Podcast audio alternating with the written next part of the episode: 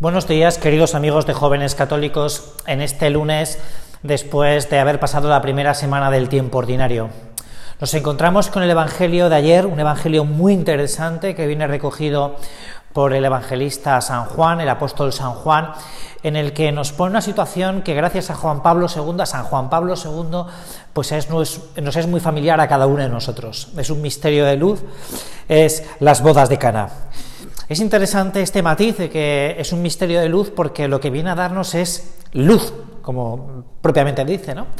Y, nos podemos meter un poco en la escena, la escena del el Evangelio de San Juan, en el que el Señor primero es invitado a unas bodas en Cafarnaún. Cafarnaún está muy cerca de Nazaret, por tanto podríamos decir que que el Señor podría tener un contacto, podrían ser unos parientes cercanos del Señor que se habrían trasladado de, de Nazaret a Cafarnaún buscando pues un mejor, pues una mejor posición social, una mejor bueno, lo que fuera, ¿no? No, tenemos todos los datos, pero lo que sí que sabemos es que estaba muy cerca de Nazaret. Hacia allá se va el Señor con su madre, con alguno de sus discípulos, y se va a unas bodas, una cosa pues mm, gratificante, alegre, eh, pues una fiesta, ¿no? Es toda una boda, ¿no? Yo tengo que celebrar una boda dentro de, de unas semanas y, los novios están que no viven, ¿no? Porque por todos los preparativos y, y tal, y, dónde va a ser, y cuándo va a ser, y las flores, y lo mismo que les pasaría a estos dos, ¿no? Lo mismo que les pasaría a estos dos novios, con la connotación de que las bodas en Judea, pues además tienen ese matiz de que, pues que no duraban solo un solo día, sino que se largaban en el tiempo, ¿no? Y ahí se va el Señor con su madre, con sus discípulos, a disfrutar, a pasarlo bien, a a, bueno, a esto, ¿no? A, vivir una fiesta, ¿no? Un momento de alegría para estos novios. Y llega el momento de que llega el momento de que eh, dentro de la boda, después de la celebración, después de que, se han, de que han contraído las nuncias los novios, pues empieza la fiesta y, y oye, y que se han quedado sin vino, ¿no? Se han quedado sin vino. Elemento importante en una fiesta, en un banquete, en una boda, más en aquella época, ¿no? Entonces, se quedan sin vino. Eh, tanto es así que tienen un maestresala, ¿no? Que, que es, eh, digamos, que el jefe de las bodas, eh, el, jefe del acontecimiento. No sé si has visto una película que es La vida, una, una, comedia francesa, ¿no? En el que hay un señor pues, que dirige todo el, todo el banquete, todo tal, pues más o menos este, el maestresala, es el que, no se percibe delante, que no percibe lo que está pasando. Cosa ya curiosa dentro del Evangelio, que el que tiene que encargarse de la fiesta no se dé cuenta de, eh, de, de que falta un elemento importante.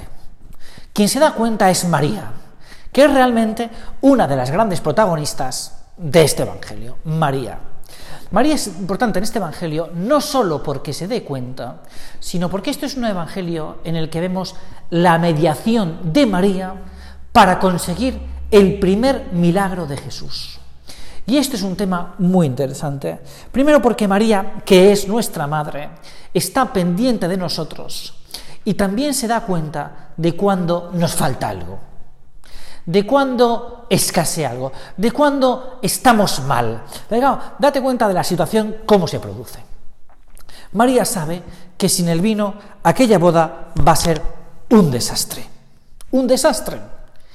Y ella se anticipa. Coge, se da cuenta, se da cuenta como se da cuenta del vino que te falta a ti y que me falta a mí. Y entonces, y entonces vino que esto es un elemento muy interesante también, ¿no? Es un elemento muy interesante porque el vino es uno de los elementos principales de las bodas, ¿no? Pero bueno, no nos vamos a tener aquí, daríamos muchas vueltas. Va, y entonces se va su hijo y les dice, no tienen vino, no tienen vino. Y ya está.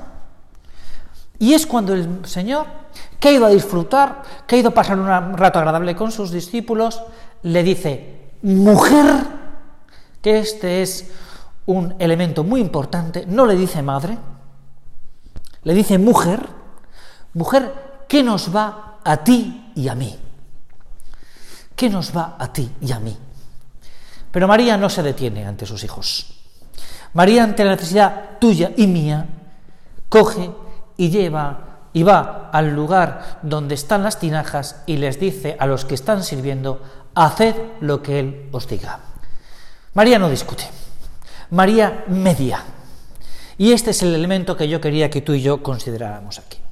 María consigue, coacciona, porque es audaz, a su Hijo Jesucristo y se anticipa el momento de manifestarse a los demás.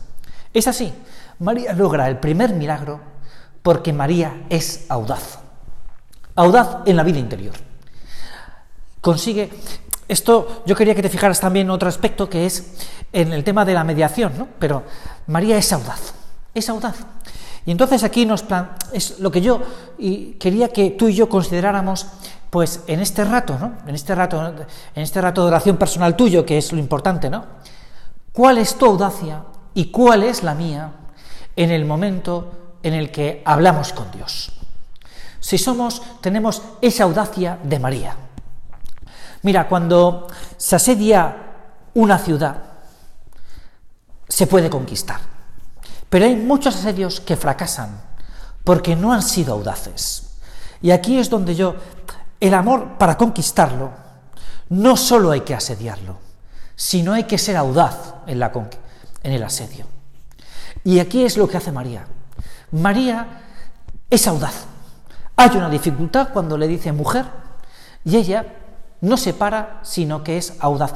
Audaz en tu vida interior. Audacia, ¿qué es lo que tienen los niños? Cuando un niño quiere algo, es audaz. Es audaz.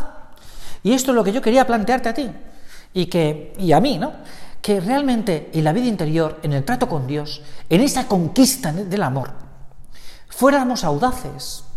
Audaces que es, oye, voy a ver cómo agrado al Señor, cómo se encuentra querido por Él. El otro día me dijeron una expresión que, que, que, me, que me, ha ayudado mucho, me ha ayudado, ¿no?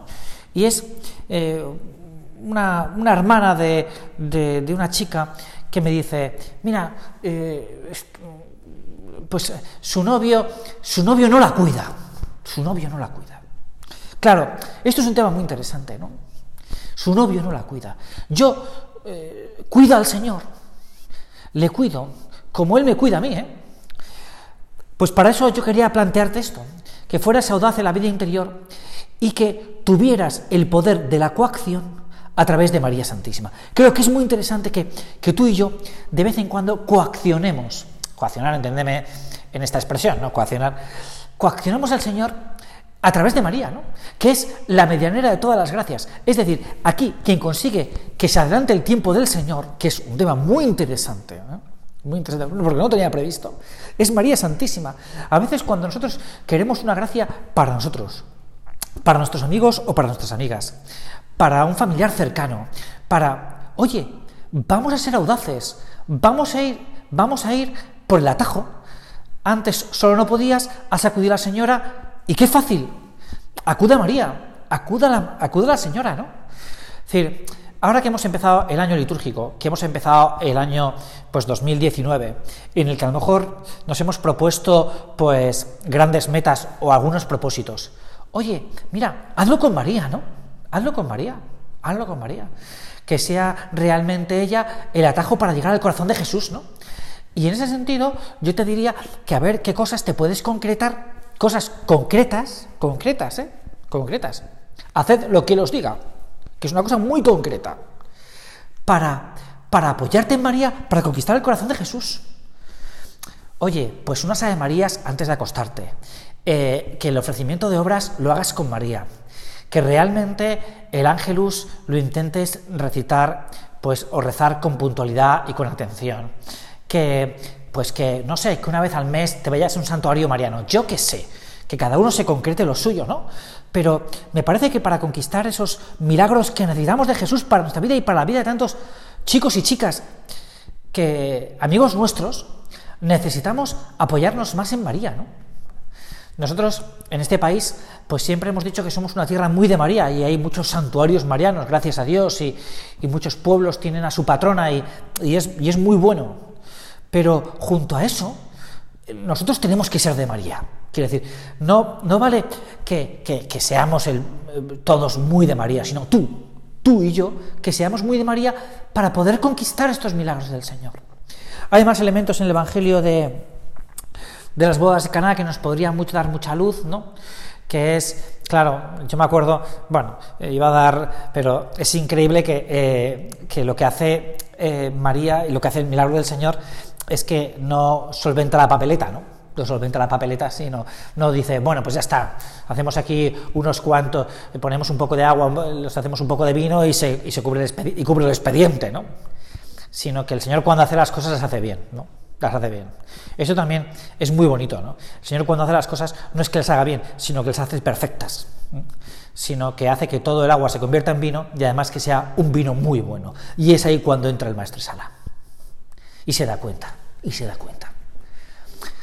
Bueno, pues vamos a, a, pedirle al Señor, ¿no? a través de María Santísima, que esas gracias que queremos conquistar para nuestra alma y para las almas de la gente, de nuestros amigos, pues realmente lo consigamos a través de la intercesión de nuestra Madre, que nos mira en la tierra y que nos va a ver en el cielo.